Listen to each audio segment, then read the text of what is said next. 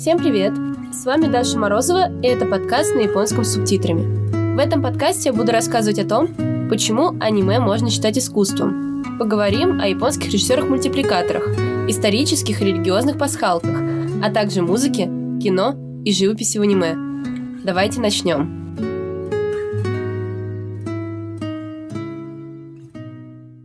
В этом выпуске зайдет речь уже не о режиссере, а о конкретном аниме, выбранном просто на мой вкус. Сериал совместил сразу три моих удовольствия. Это, во-первых, аниме. Мы же для этого здесь и собрались.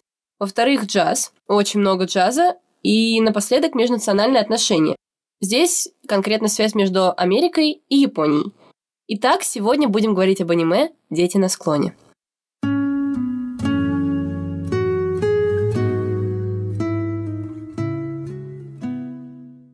Если коротко о сюжете, то это повествование о школьниках в 60-е годы, которые живут в провинции, южном городке Сосеба.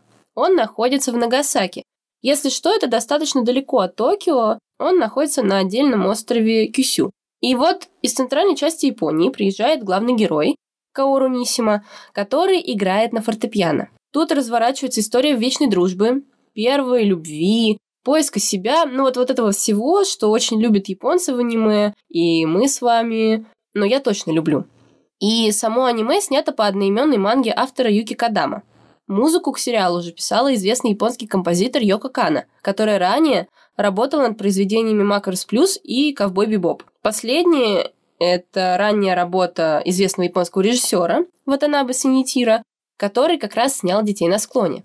Это тоже такие легенды в сфере аниме, о них мы поговорим в следующих выпусках. Что в этом сюжете является основой, склеивающим элементом? Как это ни странно, джазовая музыка. Но на самом деле, если глубоко копнуть, это не так удивительно. Почему? Сейчас я попытаюсь объяснить. Дело все в том, что во время Второй мировой войны в Японии появились американские казармы. Солдатам нужно было как-то отдыхать и веселиться между сражениями, а после окончания войны очень многие японские военные оркестры были расформированы. Тогда музыканты искали любую возможность заработать и приходили в эти самые американские казармы, где они учились играть новое для них направление в музыке – джаз. Сейчас это направление в музыке не самое популярное в Японии, но эта культура все равно сохранилась. Появляются все новые японские джазовые музыканты, а также открываются джаз-бары. Например, известный писатель Харуки Мураками когда-то открыл свое заведение Питер Кэт, у него была коллекция виниловых пластинок, и своей любви к этому направлению в музыке он написал сборник эссе «Джазовые портреты». Кстати, важная деталь. Все серии аниме названы в честь известных композиций джазовых исполнителей. Сегодня будет не совсем стандартный выпуск. Я буду включать кусочки из известных джазовых композиций, которые использовались в аниме, и немного о них рассказывать.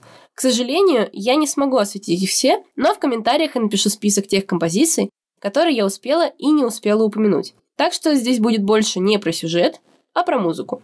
Итак, первая композиция, которую мы услышим, Арт Блейки «Монин».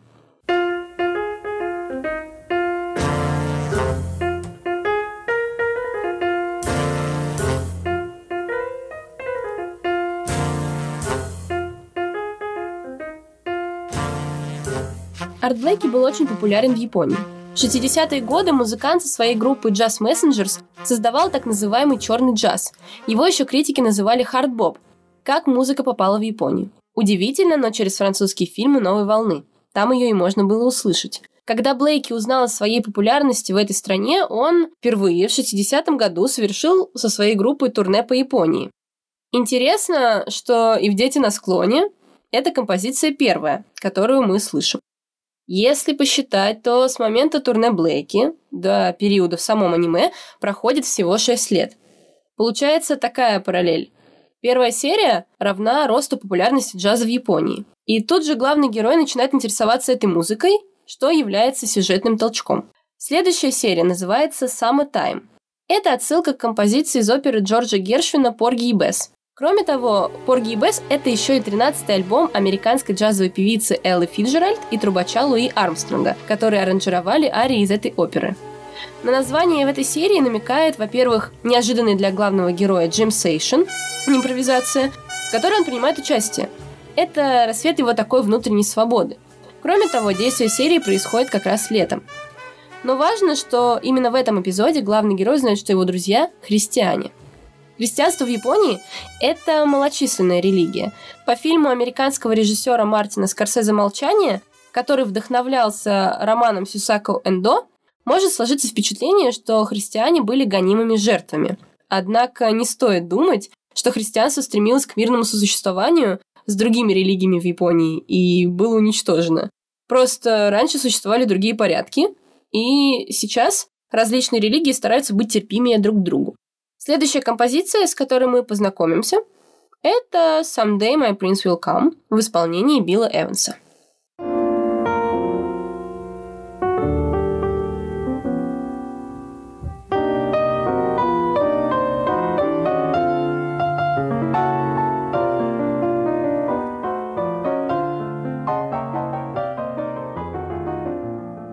Эта серия, то есть третья, она про любовь. И вообще неудивительно, что именно эта композиция в ней играет.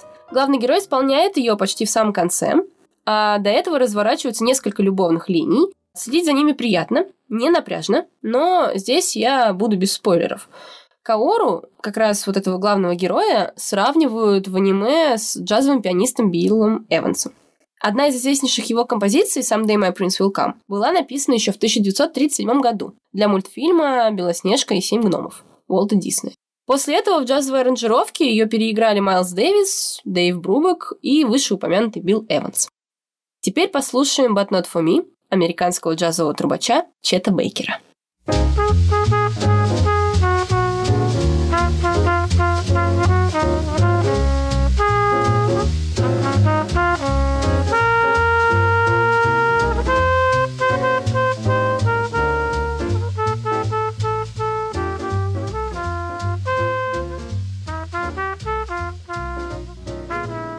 Чет Бейкер на самом деле является первым белым трубачом в так называемом кул-джазе.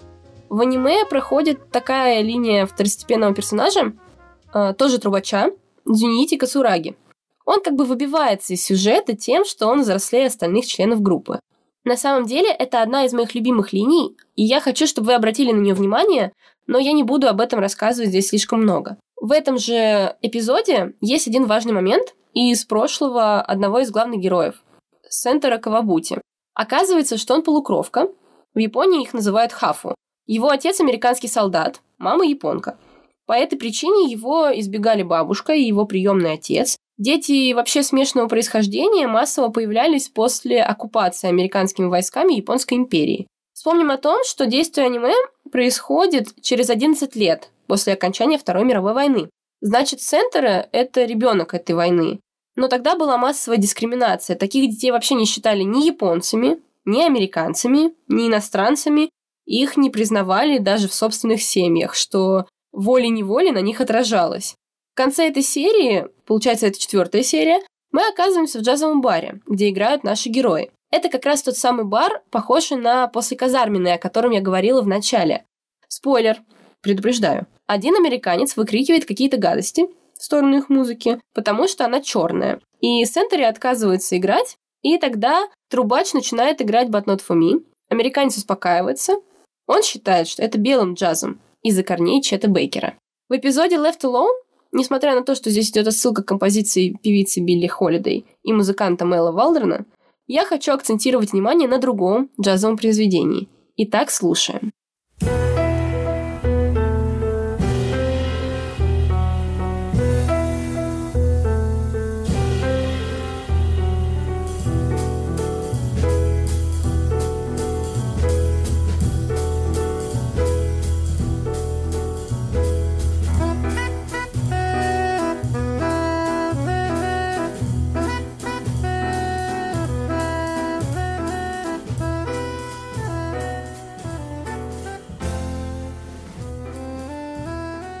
Узнали? Это песня, которая изначально появилась в мюзикле Ричарда Роджерса и Оскара Хаммерстайна II «Звуки музыки». Здесь она переиграна Колтрейном. Современному слушателю этот мотив также знаком из песни Арианы Гранде «Seven Rings». Для меня это было шоком, Но на самом деле так делают многие современные американские исполнители, особенно в области рэпа. Они просто берут довольно-таки известные композиции и переделывают их на свой манер. Для неискушенных слушателей это будет новым звучанием. Я оказалась, к сожалению, не такой искушенной. Здесь же впервые за все время в аниме появляется женский голос, женский вокал. Актриса поет эту песню на ломаном английском с японским акцентом, но звучит это очень мило. Надеюсь, вы досмотрите до этой серии. Последняя в нашем списке, но не по значимости, композиция Майлза Дэвиса «All Blues».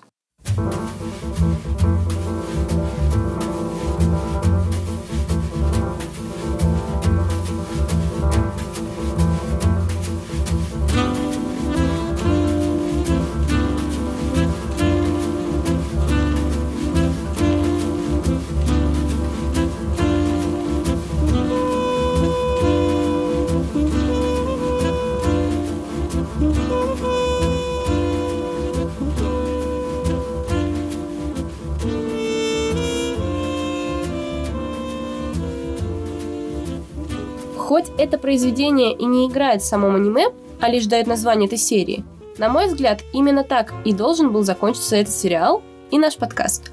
All Blues — это история о том, как все в нашем мире — это джаз, это такой сумбурный и неподконтрольный поток.